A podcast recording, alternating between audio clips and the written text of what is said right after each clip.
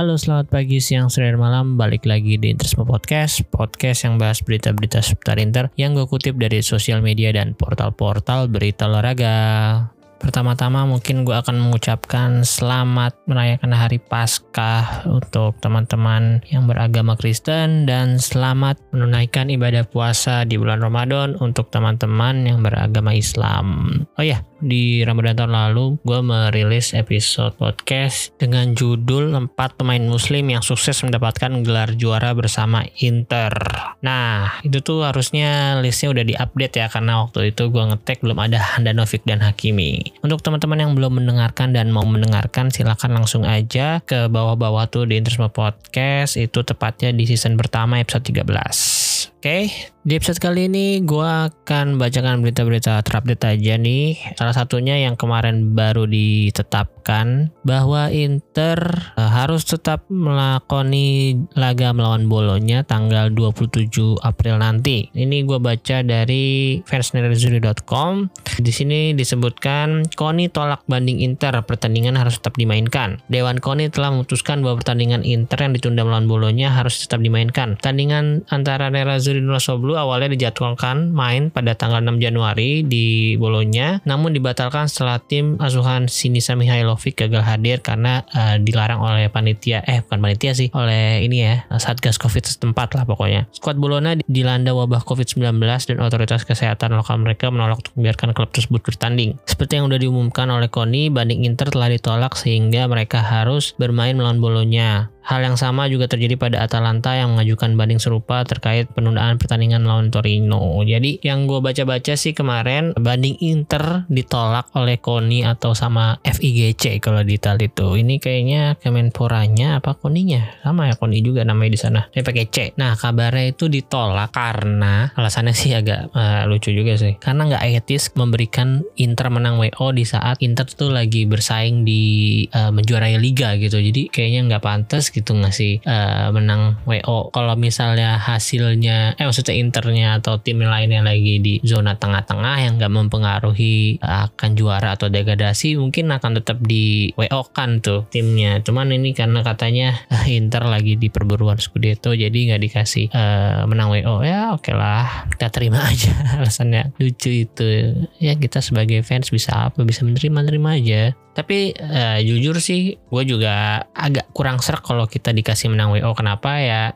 Karena males aja mendengar bacotan-bacotan fans-fans kakak tiri atau Juventus nanti ya. Kalau memang nanti Inter musim ini akan tetap Scudetto, pasti itu akan dikait-kaitkan terus tuh. Apalagi kalau misalnya hasil poinnya cuma selisih satu poin. Waduh, itu bakalan diinget-inget sampai 10-20 tahun mendatang.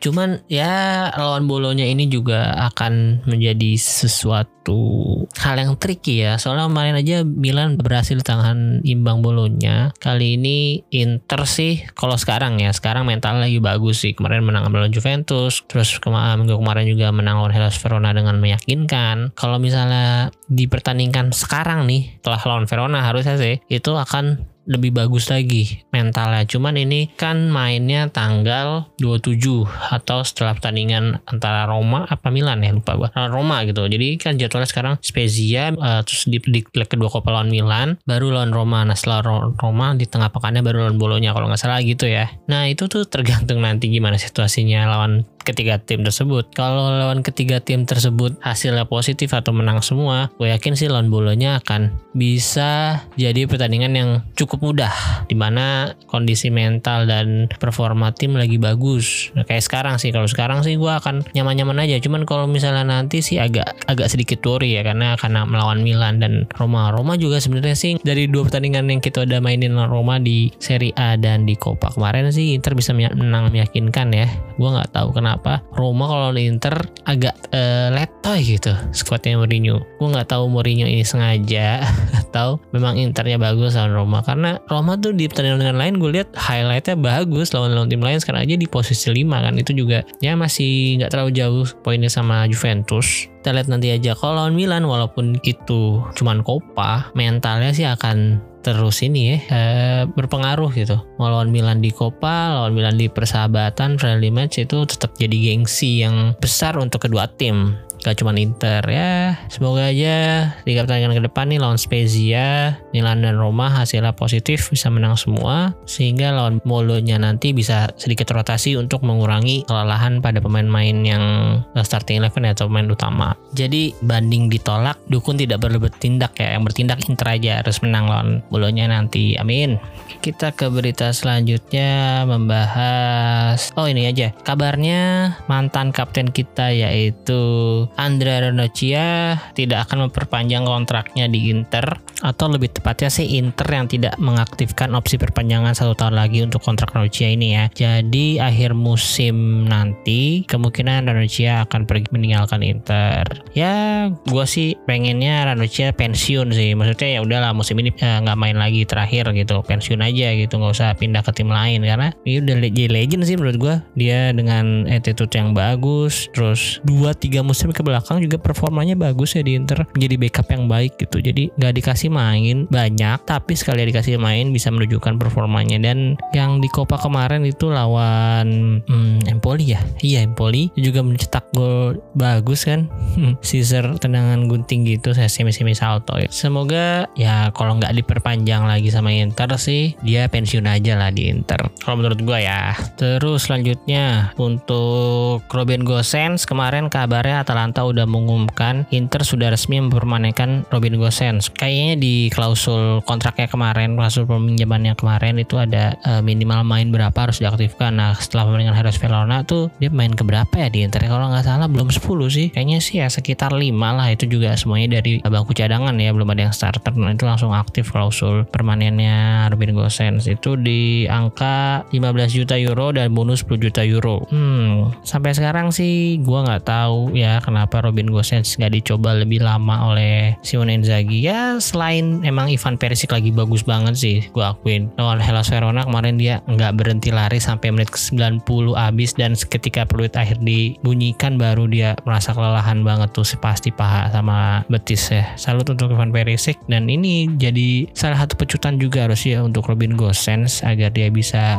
bermain lebih bagus dan memberikan lebih dari 100% kemampuannya ketika dipercaya untuk bermain di lapangan bersama teman-temannya nanti. Untuk selanjutnya masih di bursa transfer juga nih. Eh, Gianluca Scamacca baru saja diperpanjang kontraknya oleh Sassuolo dan ini salah satu cara untuk Sassuolo mempertahankannya atau emang cara Sassuolo untuk menaikkan harganya ya karena pemain dengan kontrak yang lebih panjang pasti harganya bakalan lebih mahal. Gianluca Scamacca diperpanjang kontraknya hingga 2026 atau 4 tahun ke depan. Kabarnya sih walaupun udah diperpanjang Inter masih tetap tertarik dengan Scamacca ini ya. Kalau gue sih lebih baik kalau untuk dalam jangka pendek sih ya kabarnya kan si Lukaku udah mengkontak atau membuat kontak intens dengan manajemen Inter ya. Kalau bisa dipinjem secara dry loan dan mengurangi gajinya ya boleh-boleh aja Lukaku aja balikin. Ini gue baca dari akun Instagram Inter Milano underscore pedia. Transfer rumor Inter lakukan kontak teratur dengan Chelsea terkait Lukaku. Sejak kepergiannya beberapa bulan lalu, Lukaku masih memiliki hubungan yang sangat baik dengan semua orang di Inter. Melalui cara ini, ia mencari informasi tentang potensi pengembaliannya. Gajinya saat ini sangat tinggi sehingga saya pikir tidak mungkin dia akan kembali ke Italia kecuali dia memutuskan untuk rela dipotong gajinya secara signifikan, ujar pakar transfer dan jurnalis Sky Sport Italia Gianluca Di Marzio. Nah ini Di Marzio udah bersabda begini sih ya, chance-nya berarti udah sekitar 60-70% lah ya. Jadi kalau gue sih setuju-setuju aja kalau memang Internya mampu gitu. Gajinya lo aku juga bisa diturunin. Apalagi kalau musim depan masih ada Lautaro. Duet Lukaku Lautaro udah terbukti di zaman Conte dan musim depan gue yakin masih akan sebagus kemarin. Selanjutnya untuk Paulo Dybala juga ada berita nih kalau gue baca dari akun Instagram Interisti underscore IDN. Uh, menurut jurnalis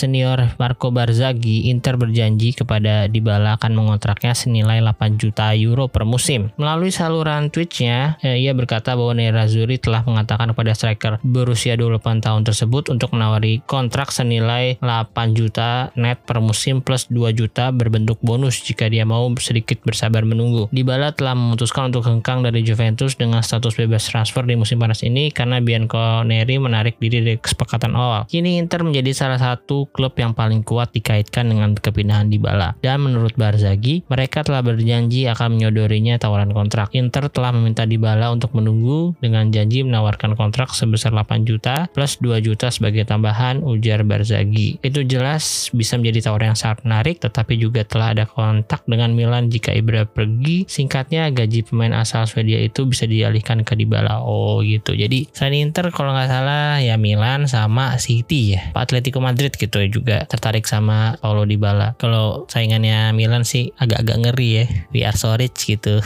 ya gaji Ibrahimovic juga salah satu yang tertinggi di Italia ya. Makanya kalau misalnya Milan akan melepas Ibrahimovic di situ akan ada slot gaji yang cukup besar. Apalagi Casey juga udah pasti ke Barcelona kan, udah pasti meninggalkan Milan gitu. Masih ada ruang untuk gaji main yang mahal. Sebenarnya Inter juga kalau mau ngelepas Alexis Sanchez dan Zeko tentunya juga pasti akan ada slot gaji juga tuh. Menurut gue sih gitu aja ya. Datengin Lukaku di bala ya gaji pemain yang tinggi kayak Sanchez terus main-main nggak kepake kayak Vecino. Nah itu dibuang aja lah. Oke terakhir selanjutnya kita membahas prediksi pertandingan antara Spezia melawan Inter yang akan bertanding hari Sabtu jam 12 lewat 01 dini hari atau ya pokoknya udah masuk hari Sabtu lah itu ya. Pas banget tuh untuk teman-teman muslim setelah nonton Inter langsung sahur, nggak usah tidur lagi.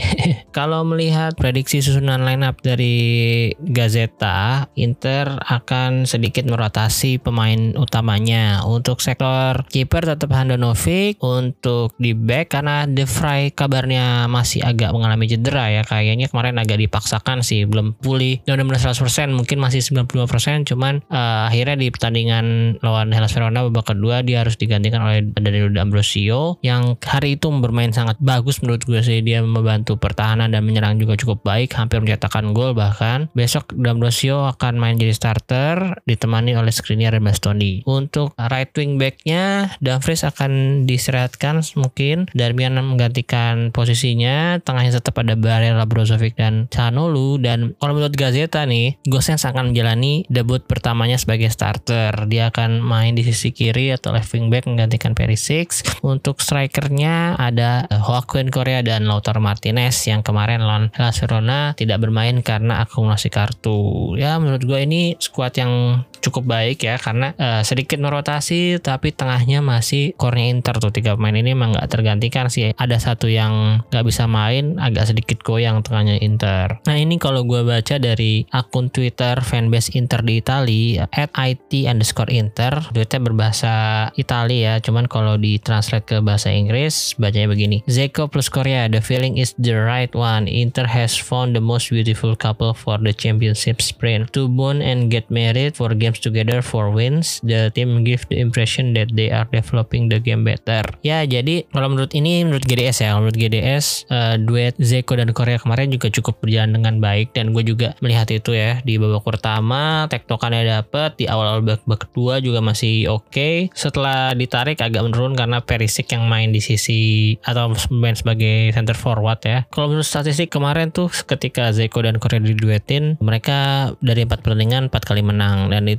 ya statistik ya nggak bisa bohong. Dan secara permainan juga bagus. Gue juga uh, agak suka sih dengan duet tersebut. Cuman Korea dengan Lautaro juga harusnya sih jadi duet yang oke okay ya. Waktu itu sempat di coba di ketika melawan apa. Cuman Koreanya tuh di menit belasan langsung ke hamstring lagi tuh. Nah semoga di pertandingan besok ketika dicoba lagi akan lebih gacor daripada kemarin Seko dengan Korea. Ya ini sih belum fix ya. Namanya juga prediksi uh, starting line up. Cuman menurut Gazeta begini dan uh, biasanya sih kalau gue lihat dari Gazeta hampir 90% benar lah ininya uh, prediksi line up ya kita bahas dulu dari squadnya Spezia di sana ada kiper Provedel terus backnya ada Amian, Erlik, Nikalo, dan Reka. Tengahnya tiga Magior, Kior, dan Bastoni. Depannya tiga Verde, Manach, dan Giasi. Nah ini Bastoni tahu gue dulu lebih sering dipakai di back kiri ya. Kenapa sekarang di tengah ya? Mungkin memang bisa main di dua posisi tersebut. Kalau Kalau hmm, gue lupa lagi pertandingan pertemuan pertama tuh berapa berapa ya skornya? Bentar gue cek dulu. Ah oh, kalau nggak salah dua satu ya. Satu lagi tuh uh, Zeko gol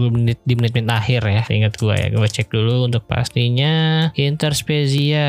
Eh bukan deh Inter lawan Spezia di leg pertama tanggal 2 Desember 2021. Inter menang 2-0. Gol dari Roberto Gagliardini di menit 36 dan Lautaro Martinez dari titik penalti di menit 58. Ini kalau dari pertandingan sebelumnya statistiknya cukup mencolok ya shootsnya 31 banding 7 on targetnya 11 banding 4 possessionnya 64% banding 36% nah, ini cukup bagus ya cornernya 11 banding 1 harusnya sih eh tapi ini waktu uh, zaman bukan zaman sih ini trennya emang lagi bagus. Simone Inzaghi uh, ofensif banget sih setahu gue ini uh, Bastoni dan Skriniar ya dengan ini. Eh sorry Di Marco waktu itu yang dimainin bukan Bastoni. Di Marco dan D'Ambrosio. Kalau prediksi gue sih untuk pertandingan besok Inter juga masih bisa akan menghadapi Spezia dengan baik ya walaupun bermain di tandang. Kuncinya sih kalau bisa uh, mencetak gol di menit-menit awal menit belasan lah sebelum 20-an mental Inter akan bagus. Mental main-main Inter tuh uh, akan naik terus dan bisa menjalani sisa pertandingan dengan baik gitu. ya gue harap gue sense nih bisa memberikan jawaban dengan mengisi posisi yang diisi Perisic besok. Dia bisa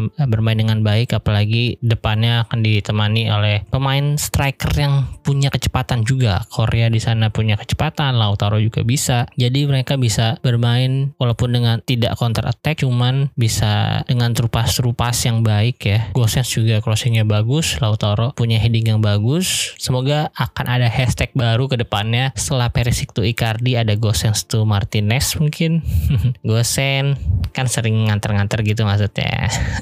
Untuk skor prediksi gue sih mungkin akan sama dengan pertemuan pertama yaitu skor 2-0 atau 0-2 untuk Inter kali ini. Cetak golnya sih gue yakin Martinez akan cetak gol kembali. Dua-duanya Martinez menurut gue sih. Kalau nggak dua-duanya Martinez, satunya Darmian. Darmian kalau dimainin bisa jadi penentu juga loh. Kita lihat di akhir musim kemarin Darmian dua kali cetakan gol yang sangat krusial. Satu lawan Gagliari, satu lagi lawan Crotone kalau nggak salah ya. Ya semoga aja kalau nggak 0-2 0-3 lah menurut gue.